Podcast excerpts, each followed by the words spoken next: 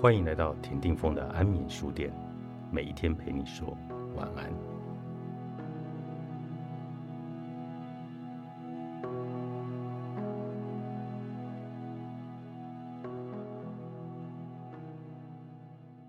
一生中，我一直没有允许自己去感觉，甚至完全没有意识到那种感觉深埋在内心。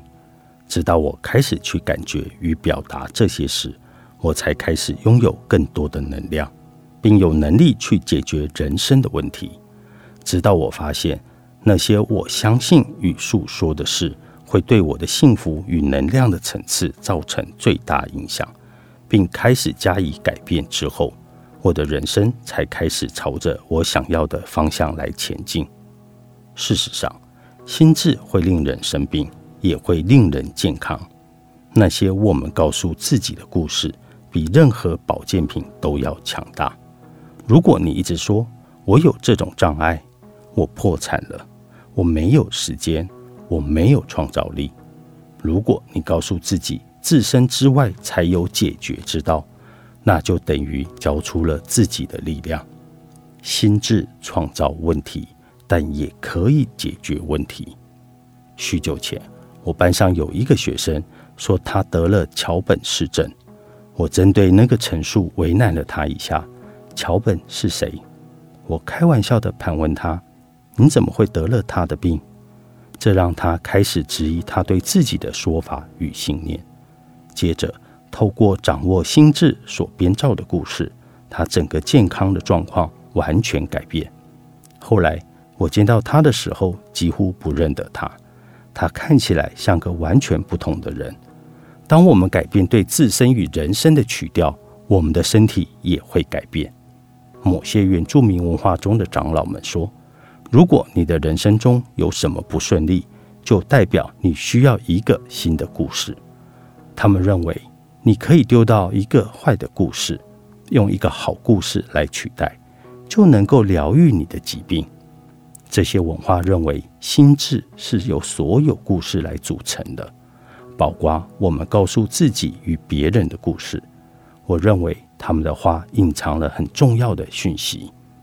我在工作中看到最大的问题之一，是人们如何用他们无用的方式在误用心智的力量，把他们的心智力量浪费在受害者情节、匮乏与限制的故事上，或是在恶劣的内在批判与内在监督上。我会来帮助你如何更聪明的运用你的心智。我的终极目标就是帮助你发现，光用心智就能够更换自己的能量模式。其实，你的心智以及意图是调整能量系统的最佳工具。你是一个有磁性的存在，你有能力运用心智来影响自己的磁场。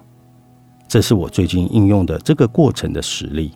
我是一个敏感体质，过去曾让我窒息的食物之一就是化学制品的气味，就连杂货店的清洁用品货架我都无法靠近。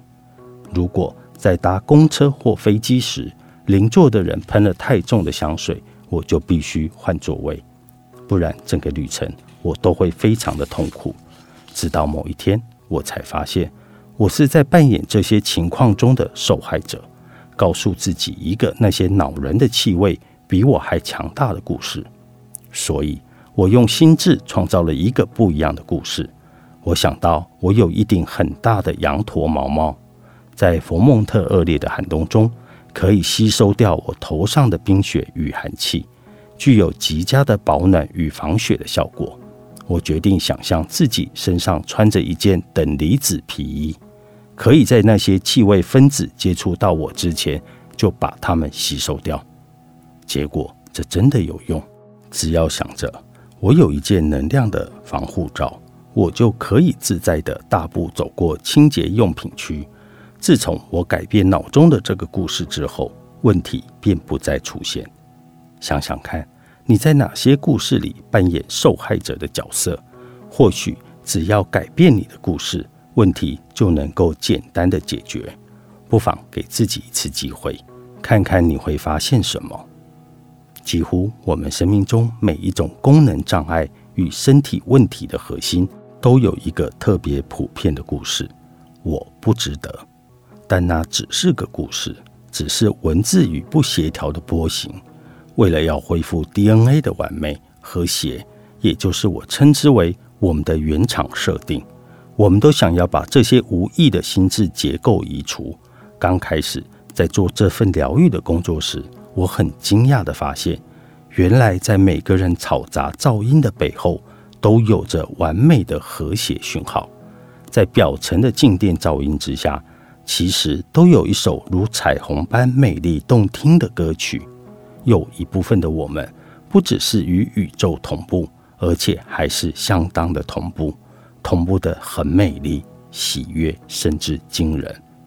我们本来就是在管理一群造物分子，我们不是大自然的一部分，我们就是大自然，茂盛富足的大自然就是我们。